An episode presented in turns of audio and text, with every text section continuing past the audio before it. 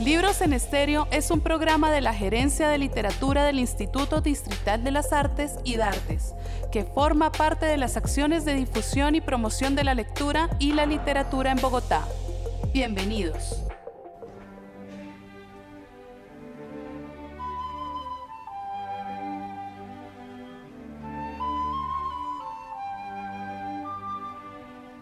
Hace 15 años, como lo relata Diana Rey, directora de Funda Lectura, la Secretaría de Cultura se encontraba a punto de consolidarse. El Instituto Distrital de Cultura y Turismo, que había llegado a sus 25 años, renovaría su estructura administrativa y ampliaría su oferta cultural. En ese entonces, como ella misma nota, los astros se confabularon bajo la alcaldía del entonces alcalde Lucho Garzón. Y en poco tiempo, dos figuras de talla internacional en el mundo cultural serían sus directoras. Por un lado, Laura Restrepo, novelista, y por el otro, la mesosoprano Marta Sen. Es por eso que hemos decidido empezar esta historia acompañados de su voz.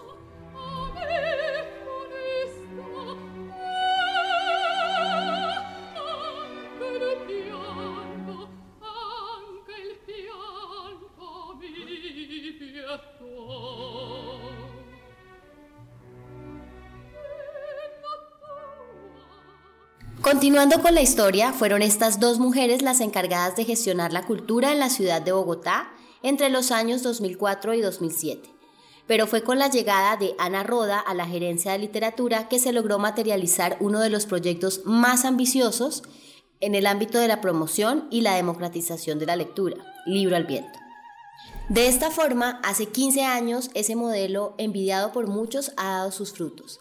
Así que hoy, en Libros en Estéreo, vamos a empezar a tejer, a recordar y a hacer memoria de mano de sus protagonistas.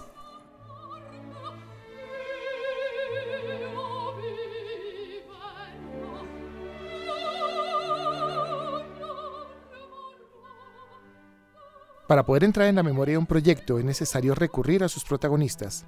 El paso del tiempo deja las memorias diseminadas y es importante volver al origen. Por eso hemos tomado la decisión de convocar a los protagonistas de la historia.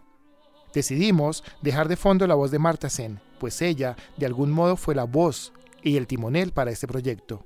Hoy nos acompañan en la primera parte de este podcast Ana Roda, gerente de literatura en ese momento, y quien ha tenido, entre otros cargos, la dirección de la Biblioteca Nacional y la dirección de la Biblioteca Luis Ángel Arango, y Diana Rey, en ese momento la mano derecha de Ana Roda, y quien hoy se desempeña como directora de Funda Lectura. Ana, Diana, gracias por aceptar hacer memoria, por dejar en este podcast un registro de un proyecto que bien vale la pena ser replicado nos gustaría que pudiéramos establecer entre todos unas líneas que permitan a nuestros oyentes construir en su mente esta historia de la promoción y la difusión de la literatura en la ciudad de Bogotá. Así que les voy a dejar una pregunta abierta. ¿Cómo surgió esa idea del libro al viento? ¿Cómo lograron materializarla? Eh, ¿Cómo surgió y cómo se materializó? Casi que son dos cosas que, van, que son distintas y voy a explicar por qué. Surge por una idea de Laura Restrepo. Laura Restrepo cuando la nombran directora del Instituto Distrital de Cultura, eh, inicialmente cuando ella me llama a mí, que trabajaba en el mundo editorial, en Norma, eh, me llama porque ella tenía la idea de hacer una colección de clásicos que circulara por Bogotá. Ella inicialmente pensaba en una colección a muy bajo costo que circulara por toda la ciudad y que fueran clásicos. Me trae con ese anzuelo y pues me pareció como una de las ideas más fabulosas y que pensé se justifica totalmente dejar mi trabajo de editor para venirme al sector público a, a ponerme enfrente de ese proyecto, entre otras cosas porque a mí me tenía muy preocupada mm, como editora ver que nosotros publicábamos joyas en la editorial y de esas joyas pues circulaban 300 ejemplares. Y decía, qué bien poder estar al otro lado y desde la política pública impulsar la lectura de la literatura. Entonces es cuando yo llego aquí al instituto en el 2004 me encuentro con la señora ah no enero de 2004 llego yo y me encuentro aquí la señora Diana que era la qué cargo tenía Diana se llamaba asesor de literatura era como la mano derecha era la mano derecha y fue la mano derecha más que la mano derecha la cabeza derecha el lado derecho del cerebro el racional y el organizado Em, y entonces, mm, pues Laura tenía, ¿qué tenía? Esa idea que acabo de poner aquí y un nombre que se llamaba Libro al. Hasta ahí llega Laura, porque Laura nos bota ese proyecto, esa idea, y pasa muy poco tiempo para que Laura salga. Y Diana y yo nos pasamos entonces el tiempo, nos tuvimos que sentar a llevarle a Laura, antes de que se fuera, esa idea materializada. ¿Qué quería decir eso en una ciudad como la de Bogotá? Y ahí le cedo la palabra ah, doña Tan bonita, Ana. Pues yo estaba haciendo memoria y me acuerdo mucho que el libro El viento además digamos que desde que Laura se lo, se lo imaginó, arrancó como con, muchos palos en la rueda, porque nosotros llegamos a un instituto em, pues que venía como de una dinámica editorial muy particular y es que los libros no los hacía la gerencia de literatura, o sea, ningún libro, exceptuando los premios nacionales, salían de la gerencia de literatura. Entonces, cuando empezamos a diseñar Libro al Viento, lo primero que hace Ana, digamos, de la manera más acertada, es eh, armar un equipo de lujo alrededor del libro al viento, es decir, cranearse el proyecto como era, pero traer a pensar este proyecto yo creo que a la gente que más sabía de hacer libros en ese momento. Entonces Ana llama a Camilo Umaña, que es además un diseñador editorial, para mí el mejor, eh, a pensarse la colección eh, desde los contenidos que Ana tenía muy claro en la cabeza, que era, digamos, la literatura que iba a circular allí, pero también la forma. Era muy importante que el libro al viento eh, dignificar al objeto, digamos. ¿no? Nosotros peleamos mucho con que queríamos que se rompiera esta idea de que lo público era feo, era desechable, era cosido al caballete, era fotocopiado, era feo. O sea, si íbamos a poner a circular una colección de clásicos de la literatura, queríamos que fuera bella, además.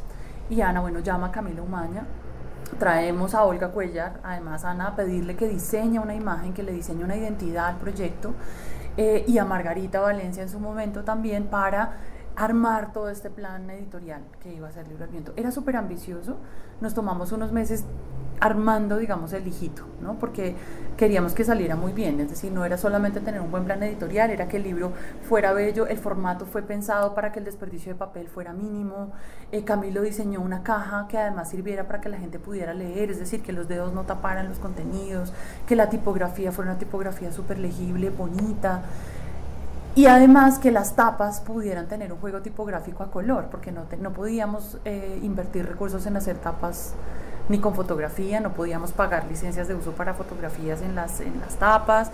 Y Camilo se inventa un juego muy bonito de tipografía que nos permitía además jugar con cada uno de los títulos. Yo hoy en día pienso que nosotros estábamos locos, porque el libro El Viento arranca publicando un título mensual y nosotros éramos dos personas en la gerencia. Eh, y un poco así arranca este sueño, Laura se gana el premio y le dice a Ana, bueno, chao, adiós. Y teníamos que empezar a patinar, digamos, el proyecto otra vez ahí. Em, y creo que Marta lo acogió inmediatamente. Pero antes de Marta, nos sentamos, esto sí no se me olvida, Diana y yo sentadas en una sillita en el jardín con un sol que nos caía, pensando qué es este proyecto, qué es Libro al Viento, qué debe ser, cómo debe ser, por qué lo vamos a hacer, para dónde va y quién es su público. Y lo armamos. Y no, ya, entonces ya cuando lo teníamos en la cabeza, viene todo lo que ella dice, ya coge forma, divino, y nos vamos orgullosísimas las dos. Cita con mm, Laura. Laura le tenemos el proyecto llegamos, va a ser estos son los, digamos, la línea editorial, la maqueta, el muñeco, todo era está el orgullo. Y dice Marta, listo, qué eh, Laura, qué belleza de proyecto, qué bien, que no sé qué, ¿cuántos vamos a sacar mensualmente? Cinco mil, Marta. Laura, ¿cinco mil? En una ciudad, ¿cuántos habitantes? Laura, es la plata que tiene la gerencia, no tenemos plata para hacer más, ojalá pudiéramos. Espérate un minuto. Mm. Coge el teléfono y llama al secretario de Educación, en aquel momento Abel Rodríguez. Entonces, Abel, si es que tenemos aquí una propuesta buenísima, le vendió el proyecto. Nuestras, los tirajes eran, llegamos a sacar 100 mil ejemplares, 100 mil ejemplares mensuales para repartir. Entonces, muchos de ellos se iban a los colegios y los otros en los espacios nuestros de la ciudad. Y así arrancó. Y yo creo que Abel, por ejemplo, fue un, digamos, pues llamada entre secreta, bueno, entre, entre Laura y Abel, pero yo creo que hay, un, hay una persona a la que no se le ha dado reconocimiento, eh, que si bien seguramente no pertenece, digamos, a la, a la intelectualidad, pero Elsa Pineda en su momento fue la madrina de este proyecto de la Secretaría de Educación. O sea, Elsa nos garantizaba cada vez que salía un título que la Secretaría se sumaba con tiraje. Y como decían, los tirajes no eran menores, o sea, nosotros sacábamos 5 y 10 mil ejemplares y la Secretaría de Educación tiraba entre 70 mil y 100 mil, o sea, era lo que nos permitía realmente tener unos tirajes mucho más... Ya, ya, ya hacíamos una cosa bellísima, que eso, yo echo de menos que eso no, pues eso se debía continuar, y es que cada vez que, cada vez que sacábamos un tiraje, un número de libro al viento, invitábamos a los maestros a la Virgilio Barco y Elsa Pineda ahí nos ayudaba a convocar a los maestros, pueden llegar fácilmente 400 maestros. Nosotros llevábamos el libro del libro al viento de ese mes e invitábamos siempre a alguien que hablara muy bien de ese libro. No importaba quién, necesitamos un buen lector. Podía ser un escritor, podía ser un ingeniero lector enloquecido con la obra de mm, Tolstoy, yo qué sé. Con el libro que sacáramos, entonces invitábamos un buen lector que les hacía una presentación del libro, siempre no tanto académicamente como desde el punto de vista de un lector, cómo incitar a la lectura de ese libro. Y eso fue precioso. Cada mes sucedía eso con los maestros y ellos de ahí salían con su caja de libros para trabajar en los colegios, con la ventaja, y ahí viene cuál es el sentido del libro al viento, de que en ese momento los maestros no tenían, o sea, tenían los libros en sus inventarios personales y entonces no los sacaban, no los prestaban, no los, porque si se pedía un libro a ellos se los sumaron. Libro al viento tenía la virtud de que ellos podían trabajar con esos libros, dejar que los muchachos se los llevaran, tener libros para toda la clase y nadie estaba mirando o sea, se trataba era de fomentar la lectura. Claro, y además había una coyuntura, por eso yo hablo de la alineación de los astros, porque eh, acuérdate que Lucho Garzón fue el primero que empezó a hablar de, bueno, no el primero, pero una de las banderas sí era la gratuidad educativa. Eso significaba que los profes no podían pedir libros a los estudiantes, no podía haber esta maleta, ¿no? la lista de útiles. Y Libro al Viento se convirtió en una herramienta de promoción de lectura realmente muy bonita. Mi mamá fue profe de La Nación durante 40 años. Y es muy curioso, mi mamá es profesora de literatura y en, un colegio nacional público, y ella me decía que en los únicos años en donde realmente los pelados sentían que podían tener un libro, rayarlo, eh, trabajarlo tranquilamente, fue cuando, cuando llegó el libro al viento.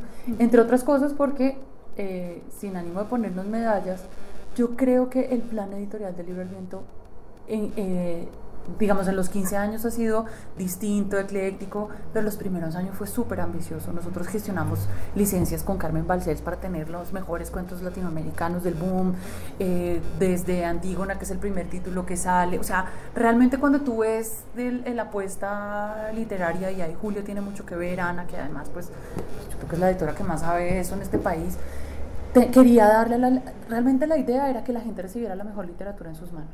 Y también nos dimos muchas peleas, porque claro, cuando esto empieza a funcionar, pues no faltaba el político de turno que quería meter, porque era un escritor muy importante y él tenía unos cuenticos que de doctora. O sea, era, era difícil y fue muy difícil eh, y nosotros en eso fuimos como unos cancerberos. O sea, no entra nada que no sea el plan editorial. Armamos un consejo editorial también de lujo para defender el proyecto. Eh, incluso tuvimos discusiones internas complejas en el, en el en el distrito porque no permitimos que el libro al viento se utilizara para nada distinto de lo que estaba hecho.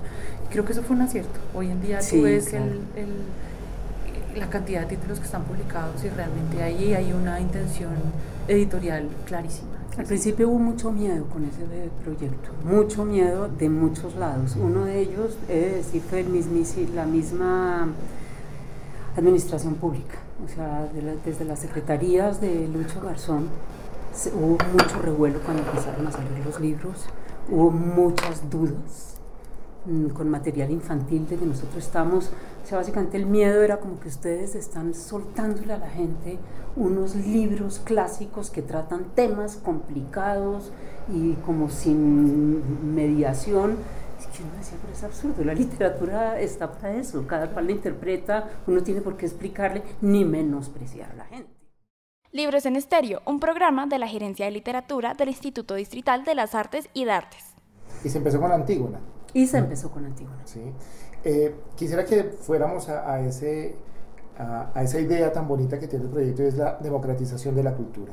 ¿Por qué el libro al viento es capaz de democratizar la cultura? ¿Qué es lo que hay allí que lo, lo hace tan fuerte, tan potente para que esté 15 años todavía eh, existiendo y tenga de base esa, esa, ese eslogan. Yo creo que yo diré unas ideas, Diana dirá otras. Yo creo que había una idea en el fondo que era muy interesante y es la idea del como el dominio público, del patrimonio público o sea, la, la, cultura del arte como un patrimonio de todos. Y ese programa inicialmente estaba sustentado sobre la idea de que había obras clásicas que habían atravesado generaciones y generaciones, países distintos, culturas distintas y sin embargo seguían siendo vigentes porque seguían hablándole a las distintas generaciones no importa dónde estuvieran y siempre había una reinterpretación. Y yo creo que esa idea de base, de que hay todo una, un acervo cultural que nos pertenece a todos, es una idea muy interesante de este programa. Creo que eso tuvo mucho, tuvo mucho, mucho peso ahí. La otra idea era una llamada de atención sobre la literatura. La literatura como una una manifestación de cultura nos pertenece a todos, que no, es, no forma parte de una élite de letrados que han estudiado y que pueden hablar de eso, sino que cualquiera de nosotros, si encuentra ese texto, puede interpretarlo, puede leerlo, puede acercarse a él de una manera distinta, propia y natural. Y yo creo que esa llamada de la atención sobre la literatura como un bien público, como un bien ciudadano también, que fue toda la, forma como circuló, también tiene en el fondo esa idea de la, democratización de la cultura. Y creo que esto fue también un programa ciudadano. Fue un programa de cultura literaria, pero fue también un programa de cultura ciudadana, en donde el arte y la cultura forman parte de lo que somos como ciudadanos. Sí, bueno, creo que Ana lo resume perfectamente. Creo que la apuesta a democratizar la cultura yo no sé sinceramente si nosotros éramos tan conscientes de que el libro al viento iba a hacer eso. Eh, yo creo que nos preocupaba mucho y nos preocupaba mucho sí garantizar que le estuviéramos entregando a la ciudadanía la mejor literatura y, digamos el mejor proyecto de promoción de lectura. Por eso yo hablo mucho de la forma porque de verdad para nosotros era fundamental que la gente lo viera como un objeto libro, o sea, como que esto no era un panfletico, que esto no era una cartillita, era, era una colección de libros. Y empezaron a pasar cosas maravillosas, Libro al Viento em, hizo una alianza en ese momento, Ana, yo no sé si usted se acuerda cómo se llamaba esa secretaría de Hábitat, de no sé qué, y se entregaron unas primeras casas de, de ¿cómo se llama eso? De vivienda, popular de interés, de interés eh, social. Eh, y, y, estas, estas casas se entregaban con una biblioteca de libro al viento, ¿no? Era como hacer parte realmente, eh, que los libros realmente hicieran parte de la, de la cotidianidad de las personas. Em, y eso, romper un poco esta idea que ya, bueno, que esto estaba súper super relegadísimo y es esta idea de la cultura culta, ¿no? De que la literatura y la gran literatura es solamente para unos. A mí, Libro al Viento, por ejemplo, me abrió una ciudad completamente desconocida y es que otra, vez, otra de las cosas que hacíamos con Ana era eh, presentar los libros en distintos escenarios. Entonces, Antígona, por ejemplo, se lanza en Ciudad Bolívar, se lanza en Arborizadora Alta, el primer libro que se presenta se hace en Ciudad Bolívar, em, en unos lugares muy fuertes porque pues Antígona tiene además un mensaje detrás en una localidad en donde los índices de violencia eran altísimos, donde los temas de violencia intrafamiliar eran súper fuertes.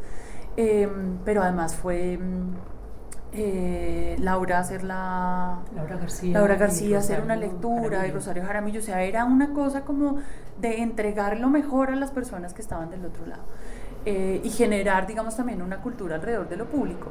Nosotros empezamos a pelear mucho, Ana y yo, con la idea estas alarmas que pone el sector público, decir, pero bueno, el erario público, y entonces ustedes sueltan los libros, pero entonces estos libros vuelven, pero entonces cómo se controla, pero no, esta idea del control y como de fiscalización de lo público, nosotros empezamos a pelear mucho porque era una campaña de promoción de lectura. Yo hoy sigo peleando mucho en los consejos editoriales, em, porque parece que el índice de evolución fuera como un logro enorme y, y a mí me parece que es una cosa interesante de ver por la apropiación de lo público y tal Hoy me eh, habría dado pánico hacer eso, éramos unas inconscientes. Claro. Hoy nos meterían a la cárcel, pero creo. Claro, por lo menos yo no le firmo eso. En esa época no teníamos esa mentalidad. En esa época, primero nos dijeron que no, qué pena, no se pueden publicar libros. Susana dijo, no, pero la gerencia de literatura no puede publicar libros. No, no, qué pena, no se puede. Entonces empezamos a dar toda la pelea con los jurídicos, logramos sacar el proyecto para la gerencia, pero también un poco como allá ustedes, ¿no? Ustedes verán. Eh, Ana era ordenadora del gasto del libro al viento, me acuerdo mucho, razón por la cual yo revisaba pues a la minucia para que no fuéramos a tener ningún problema, pero sí nos preocupaba mucho que el objeto del programa no se perdiera. Y eh, hubo entrevistas en la prensa, nos hizo embates duros de entrevistas diciendo, pero un minuto, esto no es detrimento patrimonial, ustedes están, no sé qué.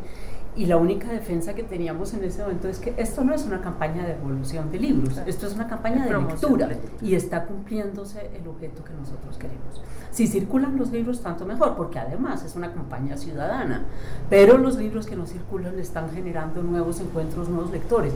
Todavía todo eso suena muy abstracto, pero así nos defendimos. Así, los defendimos. Y fíjate que el primer estudio que hicimos del libro al viento, pues ya de cuántos años, yo unos dos o tres años de funcionamiento, unos dos años de funcionamiento, eh, había una evolución muy buena, o sea, los libros no se los robaban. Y además hay una cosa que es hermosa del libro al viento y es que empezó a generar unos procesos sociales muy interesantes.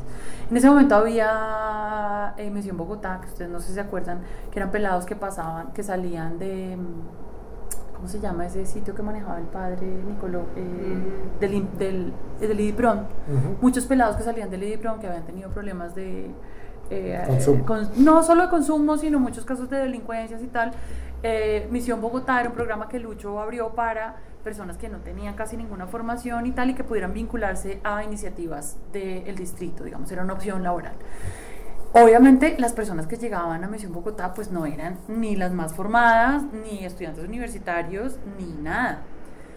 Y ellos empiezan a ser nuestros aliados, por ejemplo, en el tema de la circulación de los libros en las estaciones de Transmilenio, que era para nosotros fundamental, ¿no? que la gente se encontrara los libros en donde eh, tradicionalmente no existían. Y había unas historias increíbles, o sea, había unos promotores de lectura, se volvieron súper lectores, sabían perfectamente, incluso había como una suerte de de controlillo ahí de quién había reservado el libro y cómo se tocaba y quién lo traía y tal. Eh, con personas que jamás nos hubiéramos imaginado que se pudieran convertir en lectores. Y, y empieza uno a, llevarse muchas sorpresas. Después empezamos a rastrear historias alrededor del libro al viento y había un señor que con los libros del libro al viento le había enseñado a leer a su mamá, que era una señora mucho mayor, pero el señor tenía 70 años, y la mamá tenía 90. En su papá se hizo una biblioteca comunitaria y empezaron a circular libros de un señor de Misión Bogotá que se había llevado los libros del viento, pero con la el buen sentido de no dejarlos encerrados en su casa, sino abrirlos en una biblioteca comunitaria. Son historias, sí, millones de historias de esas. Había, uno dice, la comparación podía ser la sensación que teníamos en aquella época, al menos que yo tenía, era como si uno tuviera un terreno seco y botara una gota de agua que inmediatamente la necesitaba. Si uno tenía la sensación de que había muchos espacios de la ciudad que necesitaban los libros y que eran bienvenidos. Porque dejémonos de cuentos, yo recuerdo que cuando estábamos pensando en el programa, hacíamos visitas a muchas localidades de la ciudad y cosas que a uno le impresionaban mucho, maestras de jardines infantiles que no tenían libros. Y cuando digo no tenía libros, tenían un libro. Y ellas tenían por las noches que inventarse las historias para contarles. Y uno decía esto no puede ser. Lugares, ¿se acuerdan que estuvimos en Suba? En pues unos de, una movida literaria impresionante de unos de los lugares de niños que eran como autistas, de niños con problemas. Un lugar muy pobre, donde los papás los dejaban y los dejaban todo el día allá. Y tienen muy poco material. Y yo les preguntaba si a ellos les gustaba leer y mirar imágenes y les encantaba, pero tampoco tenían materiales.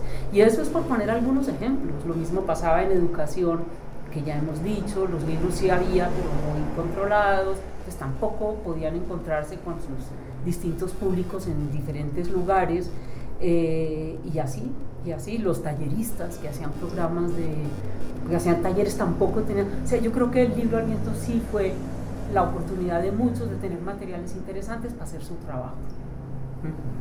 Y bueno, para ya para terminar, después de, de, estos 15 años, de todo lo que nos han contado, todas esas imágenes que traen a, a colación, ¿cuál sería el futuro del programa? Yo ahí tengo siempre tantas preguntas y tantas dudas, yo no sé, no sabría decirlo, he pensado muchas veces si realmente es un programa... No, no voy a decir nada. Se recorté los acá. No, ¿sabes qué es lo que pasa? Que nosotros, o sea, esta ciudad en 15 años ha cambiado un montón. O sea, en 15 años no había 25 bibliotecas públicas como hay hoy. Hace 15 años no teníamos biblioestaciones. Hace 15 años no teníamos, digamos, un poco la infraestructura que hay hoy. No estoy diciendo que sea suficiente. Eh, no sé si hoy en día un programa como Libro al Viento eh, deba funcionar de la misma manera, no lo sé.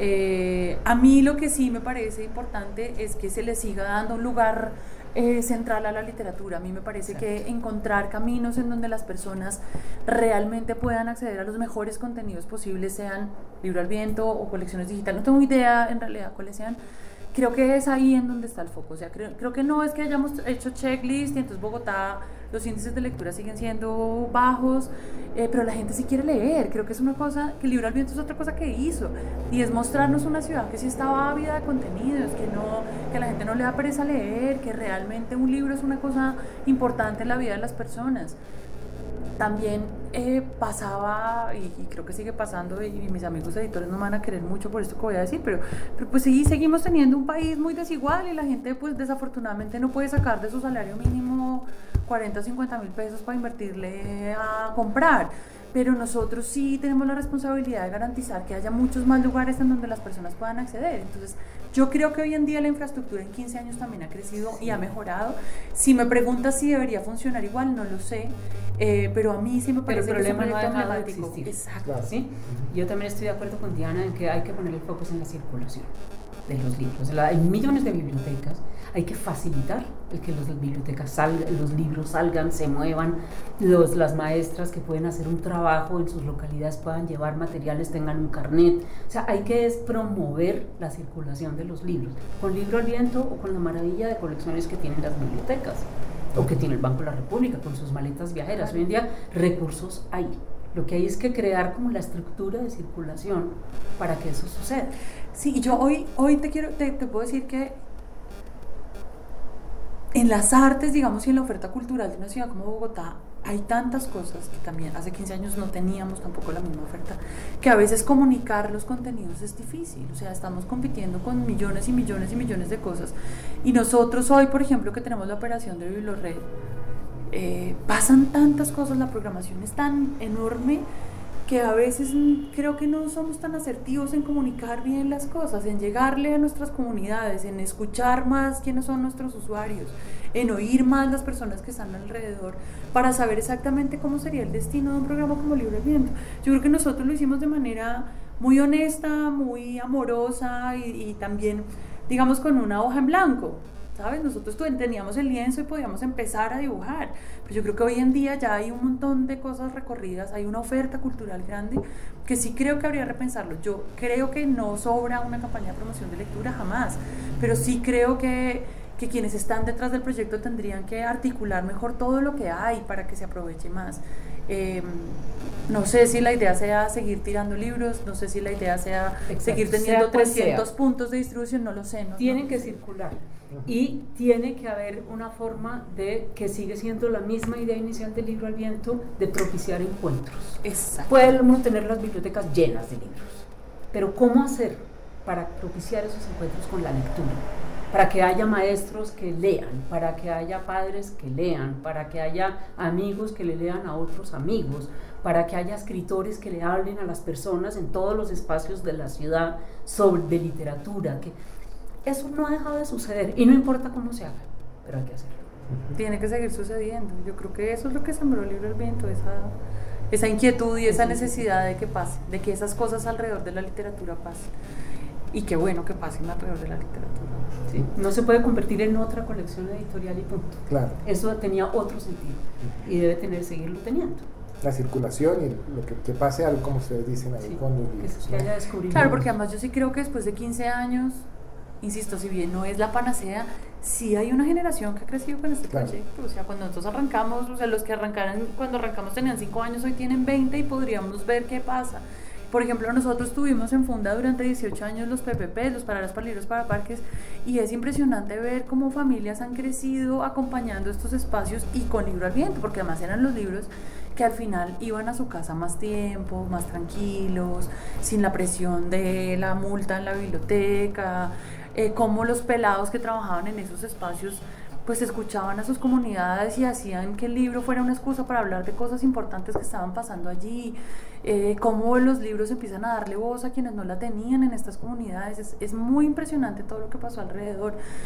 No, yo no sé, yo no creo que haya una varita mágica, pero yo si estuviera ahí sentada sí miraría muy bien quiénes son los aliados hoy en día del libro al viento y haría una cosa muy articulada para potenciar todos los esfuerzos que hace una entidad como Fundalectura, como la Biblioteca Luis Ángel Arango, como las 25 mil bibliotecas comunitarias que ahora existen en, en, en Colombia y en Bogotá, que también hacen un trabajo distinto. O sea, creo que todavía tenemos como una cosa articuladora que es Libro al Viento, que ha cambiado, que ha crecido, que se ha modificado, pero que todavía nos permite trabajar juntos y eso sería valiosísimo para esta administración, para las personas que van a estar ahí al frente. Bueno, Ana, Diana, muchas gracias de verdad. Ya entendemos un poco por qué esta génesis del libro al viento, ese entusiasmo todavía lo tienen.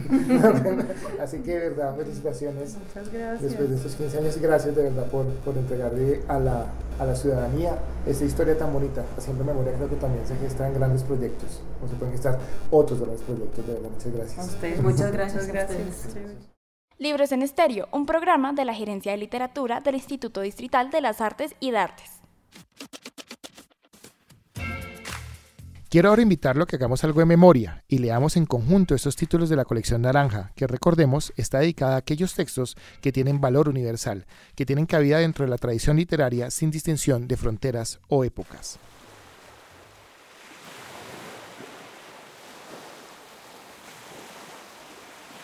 El albatros.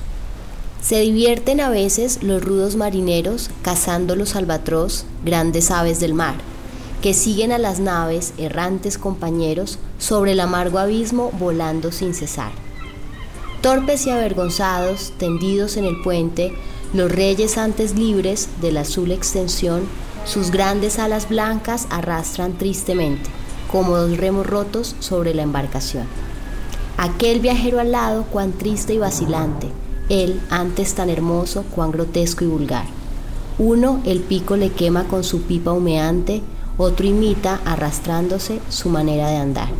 Se asemeja el poeta a este rey de la altura, que reta el arco y vence las tormentas del mar. Desterrado en la tierra, burlado en su amargura, sus alas de gigante le impiden caminar. El poema El albatros de Charles Baudelaire hace parte del libro 11 poetas franceses de la colección universal del libro al viento.